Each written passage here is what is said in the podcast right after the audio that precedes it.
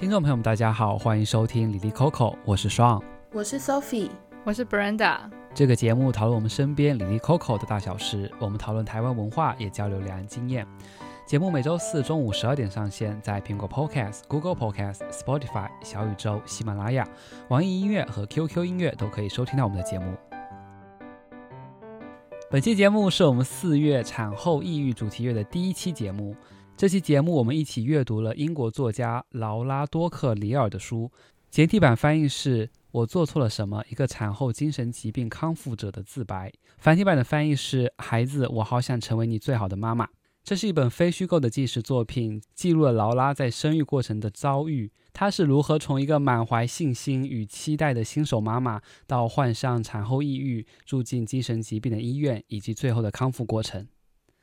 那首先会很想跟大家聊聊到底什么是产后抑郁，因为产后抑郁它其实是一个医学的名词，大家在 Google 后其实会找到它的一些解释，比如说是指女性在产乳期出现明显的抑郁症状，或是典型的抑郁发作，会有一些例如情绪上的临床表现。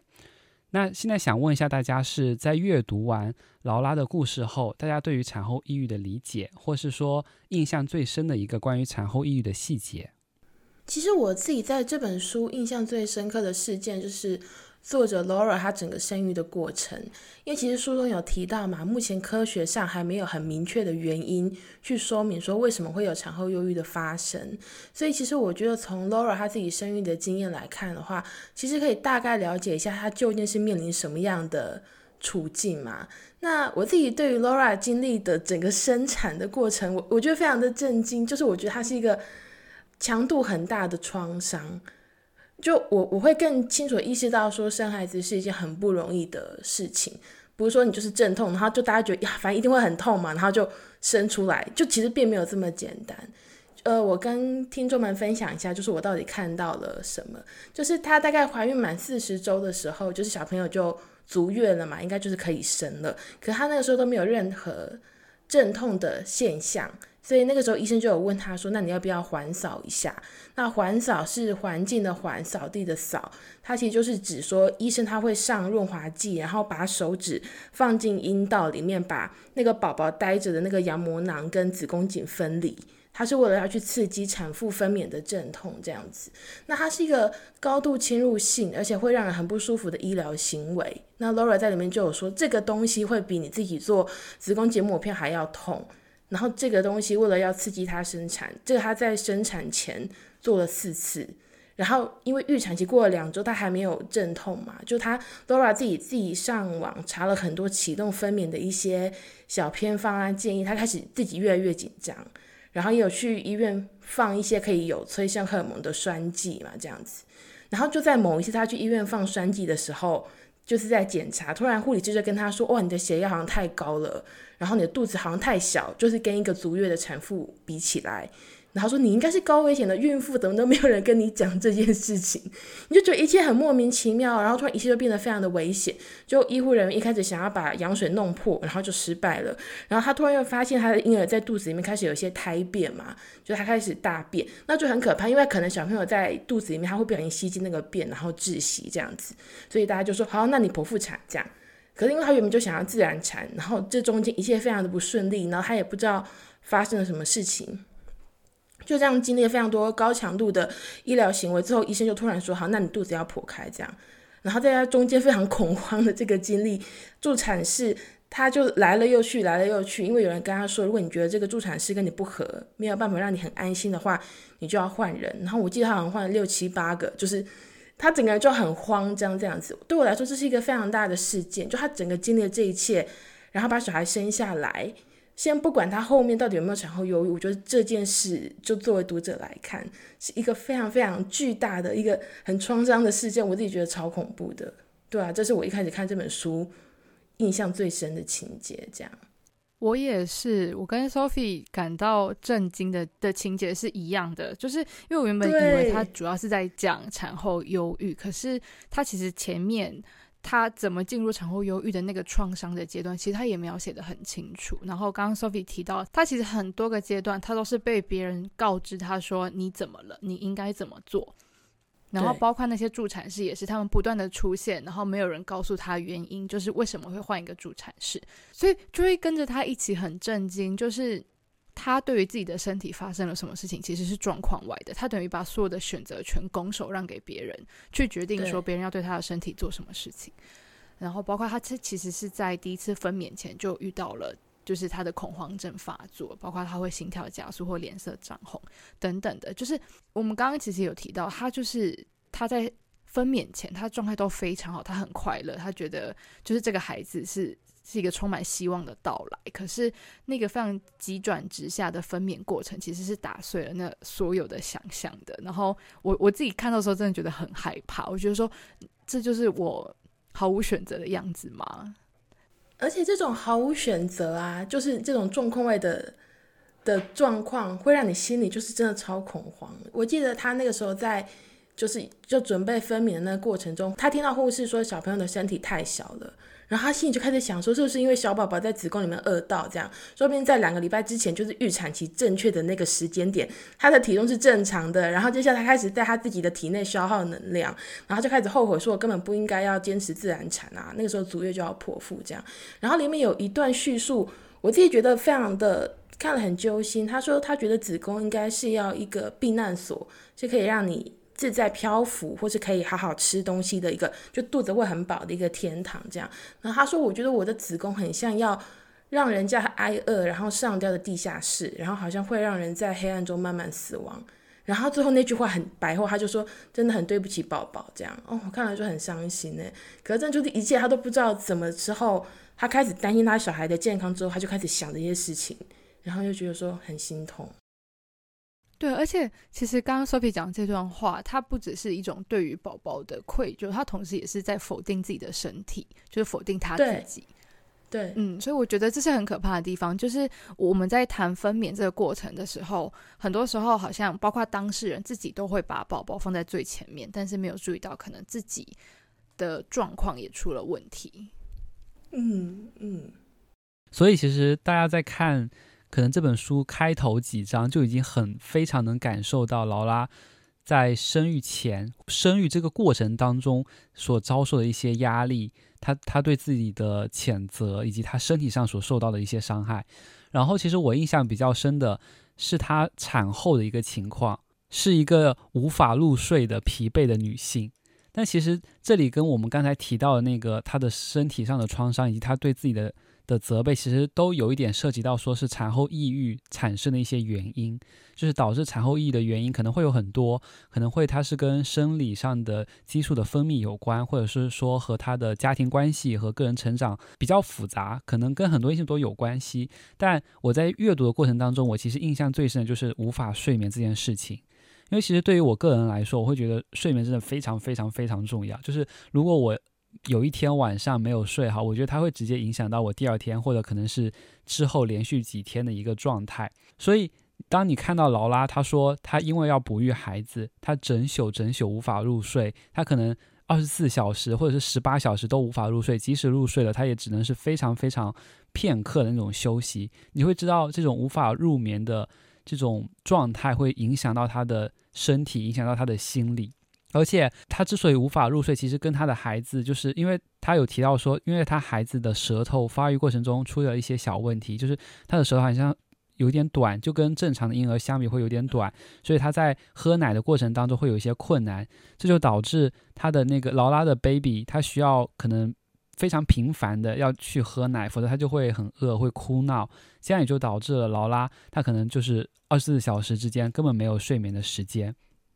所以，当他感到疲惫的时候，他的情绪，他对外界的那种察觉与外界的互动，就都会受到影响。书中有提到说，他会将一些情绪放大，他会有对外界非常不信任，然后从可能从外人看来是劳拉进入一种疑神疑鬼的状态，但他当时就是一切的事情，身边一切的事物都会被他放大。我觉得我我其实还蛮能理解那种就是因为无法睡眠导致这种情绪的转变呢。而且我自己还觉得说，Laura 她睡眠不足，跟她忧郁情况加重这件事情，其实是相互影响的。因为但他是因为要顾小孩，然后他要定期的喂奶，然后可能就没有办法有一个稳定的、持续的睡眠嘛。可是慢慢他开始有自己有些情绪困扰之后，他自己也有写到说，人们常常说，因为你缺乏睡眠，可能会引发忧郁，这可能是一个原因。但是你也可能因为忧郁导致你失眠嘛，因为它里面有一些片段是她老公叫她睡觉，可她睡不着，她就可能就是坐在那边很空洞的盯着墙壁或电视，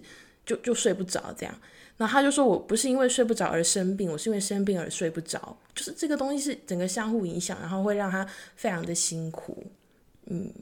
是。而且劳拉在喂奶过程当中，其实她也会遇到一些可能社会上的迷思对她的影响。就比如说，社会会要求说你要哺育的是母奶，而不是说喝奶粉。就是大家会觉得说，如果喝奶粉可能会对孩子造成一些不好的影响，或者说你喝。他就不会有喝母乳的那些孩子成长得更好。然后，其实书中还有提到一些其他关于产育的迷思，大家印象最深的是哪一个迷思呢？我觉得我自己比较印象深刻的一个点是，书中有写到一段话，他就说，社会对于即将临盆的妈妈有很高的期待，感觉好像女人的肚子里面有一颗种子，一怀孕就会开花结果。大自然会接管你的身体，你身为人母的直觉就会开始运作。所以在看这段话的时候，其实它是预设的一个状况是：只要你怀孕了，只要你的小孩快要出生了，你就会爱他，你就会知道怎么照顾他。没有没有别的选项，你就必须是这个样子，就是这是唯一的状况。但但是我们其实是看到，就是在书中，Laura，因为她自己她在面对她她的就是生产的创伤，她甚至都还没有从中复原的时候，她就要开始去照顾她的孩子，等于她其实是在连自己的状况都顾不好的时候，然后还要再去爱一个人，就是这件事情其实真的很困难。我们其实平常的时候，就包括我们自己，假如田间工作很累，然后回到家。就是我们之前讨论过，就是今天工作真的好累，然后累积很多负面的东西，回到家你可能都不一定能够好好的跟家人讲话了。那就是当妈妈她自己本身都遇到问题的时候，她可能真的是没有办法再去爱别人的。然后那当然也包括她的小孩。嗯嗯嗯，我跟 Brenda 刚好选了一样的孕产迷思，就是我觉得最大迷思也是这个，就大家好像觉得妈妈天生就可以，而且无论如何就可以爱她的。小孩，但我觉得人跟人之间是可能存在这种自然生成的爱的嘛。例如说，Laura 的丈夫就是那个小孩的爸爸，第一眼看到儿子就很爱他啊。然后他们夫妻俩的父母，就是这个小孩的爷爷奶奶，也是很爱他。这样就因为这个小孩是新出生在这个世界上的嘛，他们也没有相处，就很爱这个小孩。这样，可是这种我这我觉得这种不费吹灰之力，然后那种源源不断的这种爱，你不能够要求。每一个人都可以这样做，尤其是像 Brenda 刚刚讲，他是一个经历生产过程的创伤，而且深陷这种忧郁困扰的人去做这件事情，因为他整个人已经精疲力尽了。我我里面在书中还有另外一个印象很深刻的比喻是，就 Laura 说她一开始也很期待自己会疯狂爱上宝宝，就像她常常在电影里面看到的那种生产中的女人，她可能费尽千辛万苦，然后痛苦尖叫之后把小孩生下来，然后那个医生护士会把宝宝递到她的怀中嘛，然后妈妈就会破涕而笑。就流下那种如释重负的眼泪，然后她整个人，这个女人就整个人都很美丽，然后一边流汗，可是整个人又又在流泪，可是整个人是发光的，然后就好像是发挥她本能就会做的事情，让一个宝宝安全的诞生。然后 Laura 就说了，就写了一段话，嗯，非常的非常的。直接吧，他就说，但对我来说，就我的小孩就像某一个我没办法弃养，然后退货的宠物这样。他就说，我什么时候才能够有这一种爱的感觉呢？他觉得他现在没有办法，就是做到这件事情。是，就其实我当时在看的时候，我对这一点印象也非常深嘛，就是。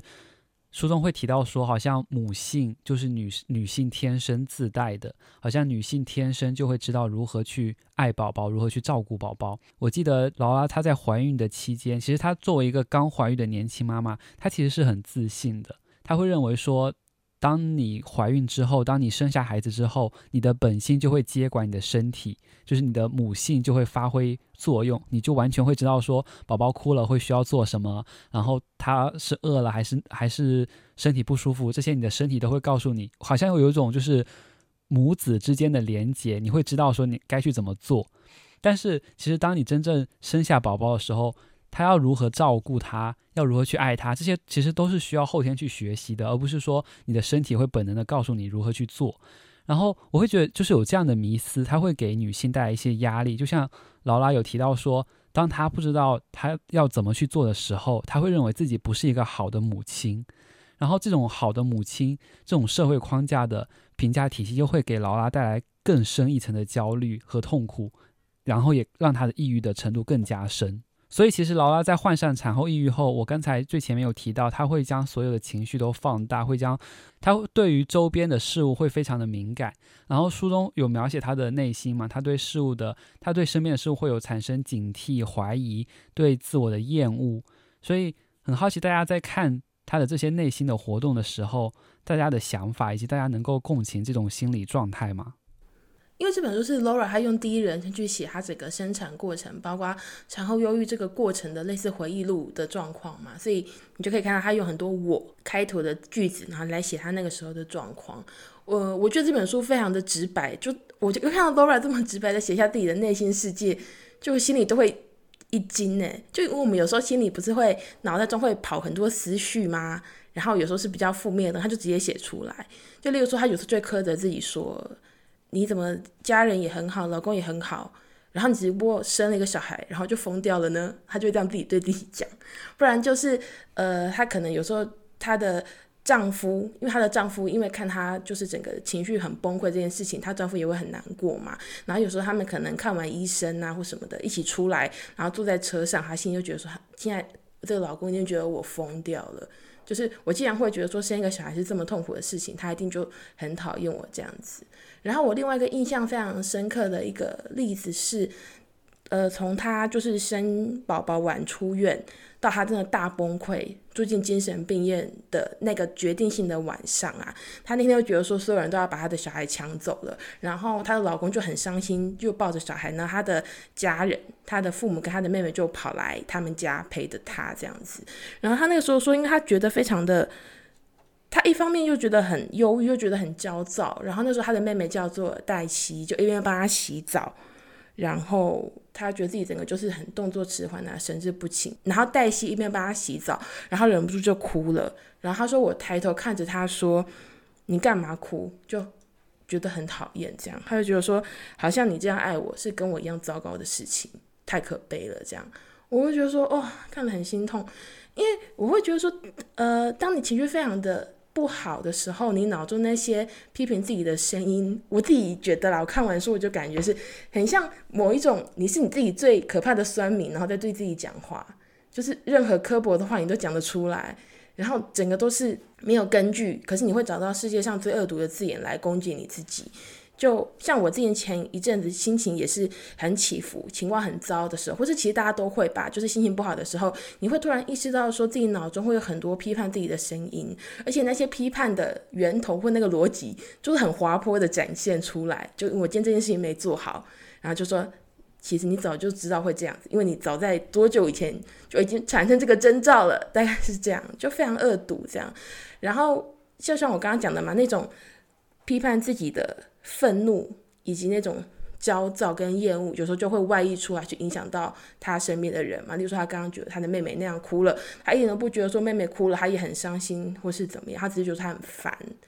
我自己就觉得说，这个东西是我在看书的时候印象非常深的地方，就是这个内心活动，他真的很直白的写出来。那当然，你看了之后就会觉得说，他真的是这样子想的。然后的确是有这么深刻的、这么恶毒的对自己批判过，然后你就会觉得说，你当然会觉得很揪心，可是你又觉得他很诚实。这样，我我自己在看的时候，因为我以前有类似的经验嘛，我就会觉得说，原来你真的有可能会这样子想，这样。那我没有办法说什么哦，所以大家不并不孤单，没有没有我们要讲这种话，我只说看到另外一个人也会这样子想，就觉得说大家是真的很辛苦这样。对，就其实刚才 Sophie 有提到嘛，就是劳拉会很害怕她身边的人，她身边的家人或者是医生会把她的孩子抢走。然后我就记得书中有提到一句话说，我们每个人其实都有那种侵入性的思想，就比如说可能想要踢一下邻居家的狗啊，或者是可能我们会觉得说是有点邪恶的思想，但对于我们平常的日常的我们来说，我们他可能只是一念之想，很快就过去了。但是对于就是处在一种高度焦虑或者抑郁的人来说，这些恐惧，这会令他们更加恐惧。就是他们，他们会害怕这会真的发生，他们不会相信自己。就其实可能对于我们来说，说就是哎，就是一下就过去，或者说我们的理性会能够很好的平衡这种这种观念和我们和我们的日常的生活。但其实对于处在那种焦虑和抑郁的状态下的的人们来说，其实这种思想是很难去我们说去把它抹除，或者是把它让它冷静下来的。对，就他觉得自己会做出这件事情，他觉得自己没办法控制自己，这样。嗯，我觉得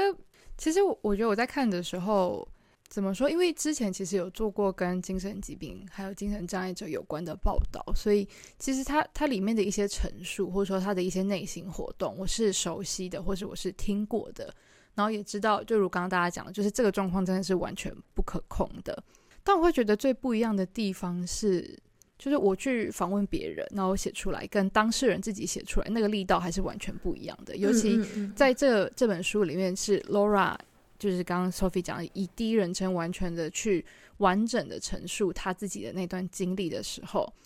他是没有去掉脉络的，他是没有被整理过的。他告诉你说，这就是他完整的经历，然后我就会可以感受到，就是。呃，我我们都可以感可以可能想象，就是产后忧郁可能会是一种混乱，但是当他写出来的时候，你会发现那一切就是超过混乱可以形容的，就是那甚至有些时候是难以理解的。所以我也会觉得说，这就是这本书为什么它很重要的原因，就是，嗯、它里面有提到一句话，就是所有心理问题面临的难题，都是如何找出正确的字眼来描述你所经历的一切。以 Laura 的状况来说，就是。产后忧郁这个词定义了他的状况，然后所以他理解说，原来自己怎么了？就他并不是这些事情，并不是毫无由来的，他并不是，就他的这些可能可怕的想象都是其来有自的。回到这整整本书，我也会觉得说，可能最重要的事情是那个当事人如何说自己的故事，他如何去改写他的故事。因为其实我们今天在这本书看到是一个很完整的过程，我们看到他所有的起承转合。嗯，哎，但这题其实要回答能不能共情嘛？就是 我我觉得我觉得是是有的，对，而且就是是超出想象的那种，就是哇，真的是从他的视角看出去的世界真的很可怕，这样子。所以大家会跟着劳拉一起痛苦吗？我看到有些段落的时候，真的好不舒服哦，我就觉得说。天呐，为什么他会经历到这件事情，或是这个想法他无可避免的跑出来，但是他拿他没有办法。然后就是，甚至是很多的当下，我都觉得说，天呐，那现在该怎么办？该怎么？大家要怎么去协助他？嗯嗯，就其实。我觉得我在看的过程，我有我也有一个心理上的转变呢，因为就像 Brenda 有提到说，这本书其实它真的是非常完整的写出了劳拉整个生育过程，她的整个心境上，以及她产后抑郁的这个过程嘛，它是一个非常完整的过程，以至于你知道我当时看完，他说他其实在那个精神疾病住了两周，我我整个非常差，我说怎么可能才两周？我觉得你住了两年 的那种感觉，就是。可我我觉得就是他给我一种非常漫长这段时间非常漫长的一种感觉，就是我觉得可能就是因为他非常痛苦，所以会让我觉得这段时间非常过得非常缓慢的那种感觉。其实我在初期的时候，我会看到劳拉的心境，看到她的遭遇，我会很揪心，然后我会很心疼她，就会觉得当母亲真的非常不容易。但是我觉得当我看到后期的时候，我我就我觉得我有一点生气的情绪在，就是当我看到劳拉她不相信自己的医生的时候，就是她不相信医生，不配合医生去治疗，不吃药的时候，我就会我会有一种生气的情绪，我会觉得为什么为什么你就不不相信医生，为什么不赶快配合医生去治疗？就是我会有一种怒其不争的那种那种感觉在。但我其实我现在在反思，我觉得会不会是因为后期我有一点无法共情到劳拉，然后我反而会有一点点责备的那种情绪在，就是我会。质问他，你为什么不配合医生去治疗你的疾病？其实这种反应让我很警觉，我会觉得我好像在逼着劳拉去配合医生，这样是对的吗？就是这样又是好的吗？就是可能对于劳拉来说，就是如果我是劳拉的朋友，或者是我是我是她的丈夫，这样好像其实更没有起到对于她来说是一个陪伴的作用。其实我当时看完，我在想说，如果我的家人出现了产后抑郁，就是我能我真的能很好的陪他走完这个过程吗？我真的能？在他很低落的时候，给他提供帮助，或者说对于我来说，我能心平气和的去做好一个好的陪伴者吗？就其实这会让我很怀疑自己，因为上个是提提到就是说心平气和好的陪伴者，但我觉得作为陪伴者也不用给自己这么大的压力，就是嗯嗯，如果预设说好的陪伴者应该是要心平气和的接受他，就是接受那个被陪伴者的所有的状况，然后自己不能有情绪低落，或是自己不能够责备啊，或是生气的话，我觉得那其实也是对陪伴者来说一个很大的压力。就还是我觉得还是回到先回到自己身上，怎么把自己照顾好，再去照顾别人。就像 Laura 对她的孩子一样，她要先照顾好自己，她才有机会去爱她的孩子。嗯，我也是这样子想，因为我前面刚刚不是提到说 Laura 有一些非常可怕的自我批判的那些内容，有时候我还蛮有同感的嘛。可是在我前一阵子就是情绪很起伏，在之前就是因为我我我们很亲近的家人朋友也会有人陷入这种极端忧郁或者很愤恨的。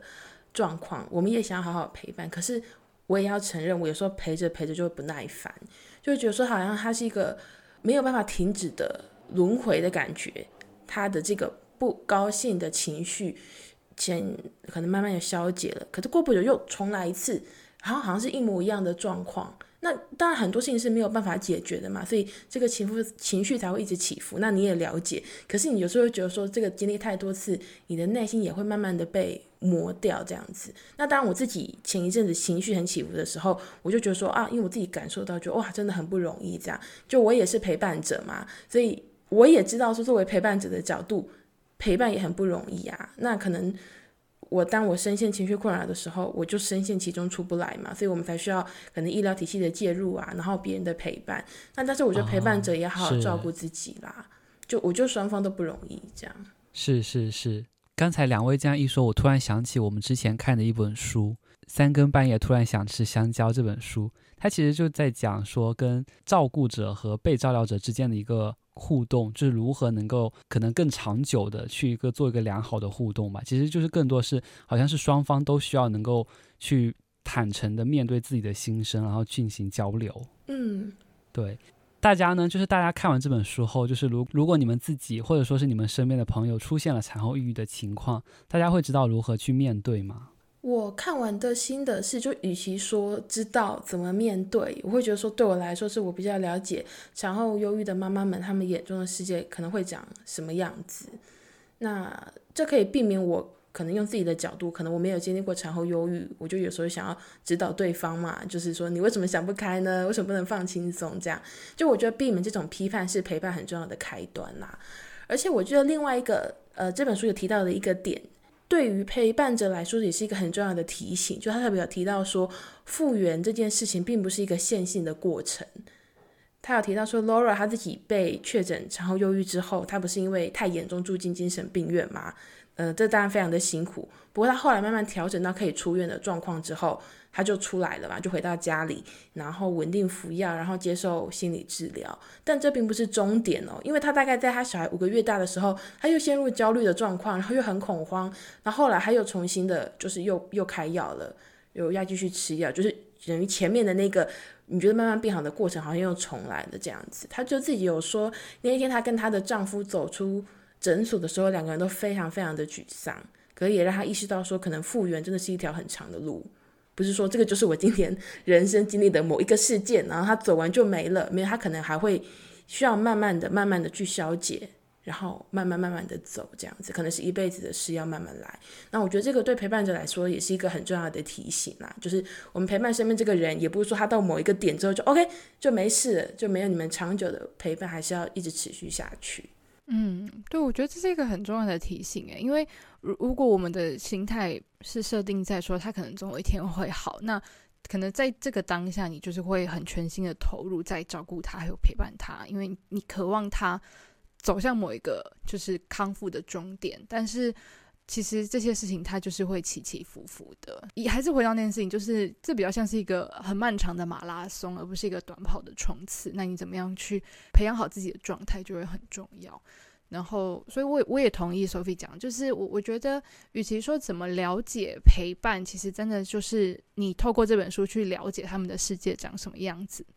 因为我觉得我们其实都知道说。陪伴很重要，但是陪伴具体来说可以做什么，该做什么，其实都还是很视你自己当下的情境而定的。每个人他可能会讲的话或者会想的事情其实都不一样，所以真的还是要自己碰到的时候才会知道。但我觉得这本书还是很重要，因为因为如果我们不知道这些事情的话，那我们可能就是只有单向的视角去理解，那这样可能就是会不够。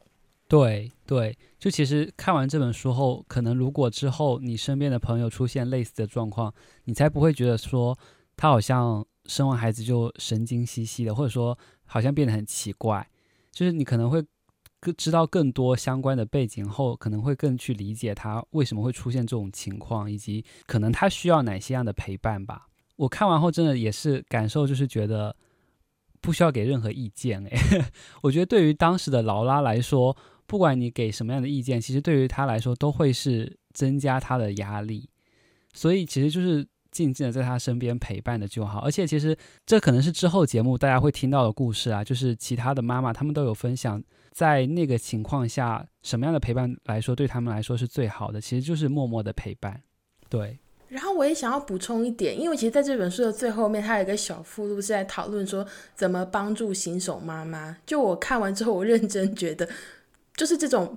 不要乱给意见、不要批判的陪伴，不只是针对产后忧郁的妈妈，我就是针对所有怀孕中的女性都应该要这样。因为 Laura 她其实有提到嘛，在怀孕的期间，你自然会接受到身边的人大大小小的建议，就可能你要亲喂母乳啊，你要自然产才能建立良好的母婴关系等等的。然后她就说，虽然人类本来就是想要给意见，而且通常大家都是因为利益良善才会给你意见嘛。可是他就觉得说，会感觉很像是妈妈在坐云霄飞车，然后育儿是一件很焦虑的云霄飞车，他们就坐着，然后大家没给个意见，那个云霄飞车就越推越高，只会让你落地的时候更加恐怖而已。所以我我这边有看到一个很棒的建议，我就想要也是分享给听众。他特别就特别有讲到，他说他觉得，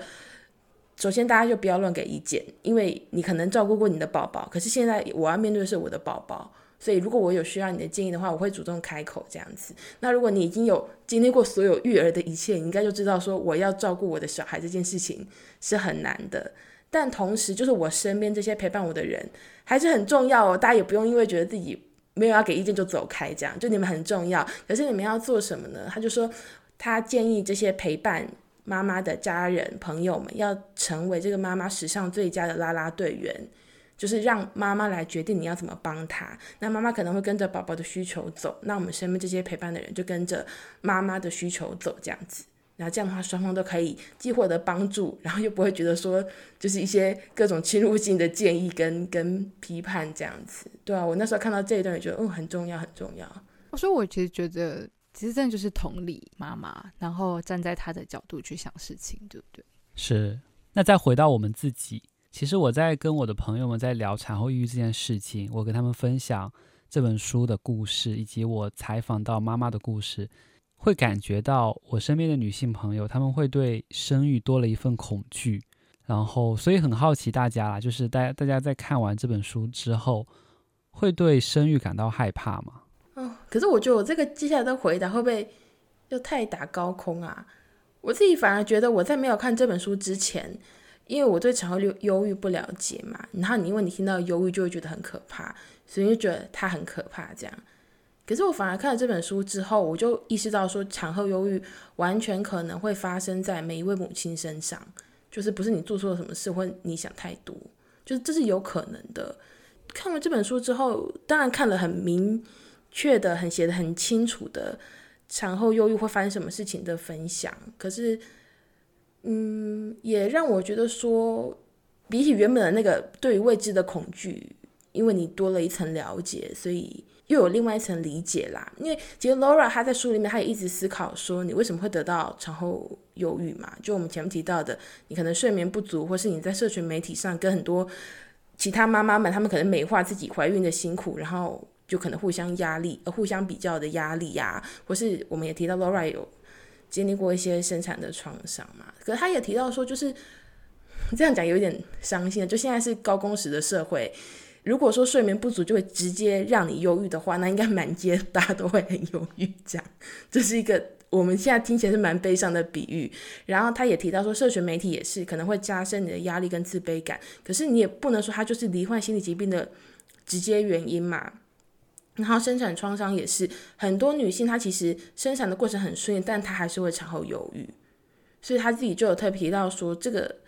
这个东西没有明确的结果，但是为了要找出这个答案，她有一阵子就很折磨自己啊。她有特别提到说，她就开始思考自己有可能会造成产后忧郁的原因，然后试着把它解释成一个她可以对自己解释的版本，然后去分享给她的家人听。可她的家人可能也不一定同意，或者她讲了之后又改，讲了之后又改这样子。